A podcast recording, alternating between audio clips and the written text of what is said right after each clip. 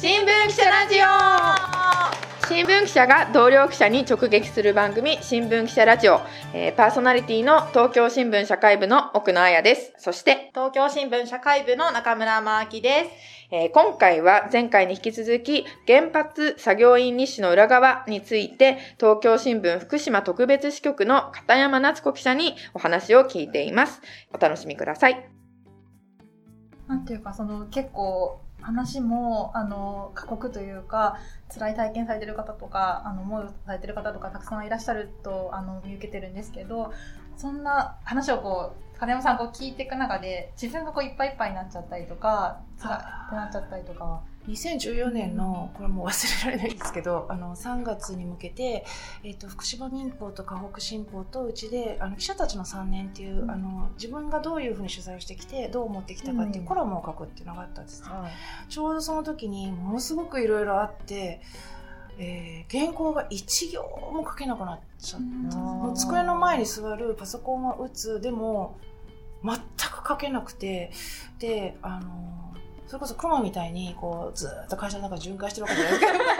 うろうろうろうろしてて、一緒に座ってらんないんですよ。うろうろうろうろしてて、で、なんかキャップにお前何、何やってんだって言われて、なんかお茶ついだかと思ったらまたそれ捨てに行って、で、そうかと思うとトイレに行ってまたすぐ戻ってきてみたいな、ずーっとやってて、でもとにかく書けなくて、で、とにかくでもその締め切りまでに書かなきゃいけないって書いたら、いわゆる、あの、まあ、確信ってあるじゃないですか。あの、はい、いわゆる、なんですか、論文みたいな、あの、自分のその気持ちとか全部無視したような、あの、硬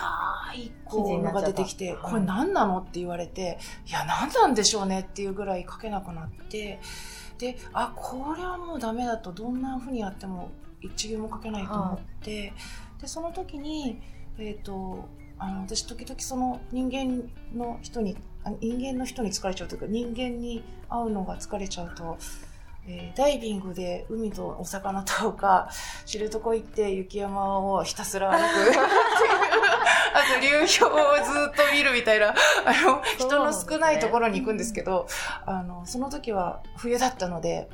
えーと、知床に行ってガイドさんとそのとあの熊が冬眠してる雪の上をずっと歩いてで崖の上から流氷一日中なんかあの鼻がもげるぞっていうぐらいまで見続けて、えー、で3日間ぐらい山の中をずっと歩いてたらやっと空っぽになって自分の中がで戻ってきたらかけたんですけどあいっぱいいっぱいでもその時までもやっぱりいっぱいいっぱいだったっていうのに気がつかなかったですね。結構心身をこうなんかひね疲弊しながらというか。なんですかね。でも初期の頃は特にそのやっぱり皆さん言ってたようにその避難者であり賠償の請求もしなくちゃいけないし、自分が将来どういう仕事が続けられるかもわからない。だから子供と一緒に住めるかもわからないし、どこを拠点にしていいかもわからないっていうような。で、しかもあの賠償金もらってる人たちは、お前ら賠償金もらってって言われるし、あのもらってない人たちにしてみると、あのこんなに苦労してるのに賠償金もらえないっていうそのいろんな不安があったり苦労がある中ある中でやっぱりその事情を知った上で話を聞けるという意味であのそういうなんていうか辛い時に電話かかってくるっていうのももちろんあってでそのもちろん原発で何かがあった時にこう電話があるっていうことももちろんあってでそうすると一日そのえーと、その時ってあの24時間でこう仕事をしてた時期っていうのは一番初めにかかってくる電話が朝5時ぐらいで終わるのが朝3時だったりとかするんですよ。でその合間をこう寝ながらこうそのシフトで上がってくる作業の人たちの電話を取り続けるっていうことをしててで自分もその必死なだしその辛いあ本当に辛いことを聞くのであのそれはあのまあ面白がってる時もあるんですけど、ね、全然あの、うさぎ園暗いかというと全然、あの、全然暗くないんですけど、あの、非常にこう、あの、明るいんですけど、あの、とは言ってもその深刻な電話かかってくることもこれあり、で、その中でその、自分がどっかでこうすり減ってたのかもしれないな。ただ自覚は、そうですね。あのなそこ24年までないないまま3年経つまでないまま来て、あ動かないっていう最後に、はい、まあ、今回本にされたわけなんですけど、はい。はい、本にこ込めた思い、はい、あの片山さんのこの9年間の取材の、はい。えー、と、まあ、今後の、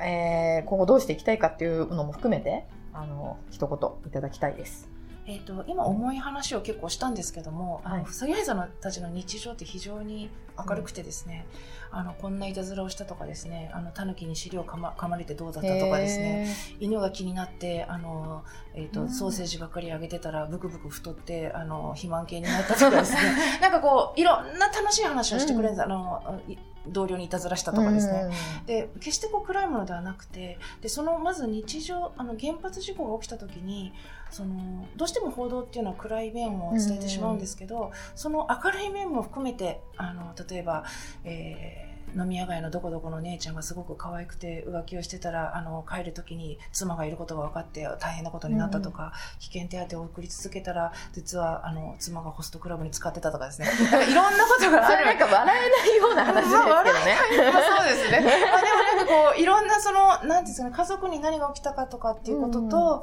それから、えっ、と、原発事故がって起きた時に水素爆発をしてでそのどんどんどんどん汚染水が漏れてっていうそのなんていうんですかねいわゆる事件とかじいわゆる事象と言われるものばっかりがこう思い浮かんで、でもそこに人間がいて例えばロボットで調査が進みましたって言ってもそのロボットを線量の高いあの挿入口まで持っていくのは人間なんですよねね。だからその人たちがどんな思いであのやっていたかとかあとどんなおじさんたちだったのか、どんな家族がいてあのどういうところに彼らの喜びがあってで故郷の何が好きだったのかっていう、その一人一人のあの例えば昔暴走族だったとか、うん。あのそれからあの実は水泳をすごくやってる選手だったとか、あのものすごくいろんな人たちの人たちがいてそういう人生も含めてあのなんだろう原発事故が起きた時にそこにいた人たちに何が起こるか人間に何が起こるかっていうのをあのこの本で表現ができたらと思いました。今後も取材は続けられるんですか？はい、福島行きましたし。そうですね。はい。じゃあ、そろそろはいお時間が来てしまいましたが、まあ、感想は一言だけ赤村記者どうでしょう、そうですね、えっと、まあ、大先輩だな、なんていうか、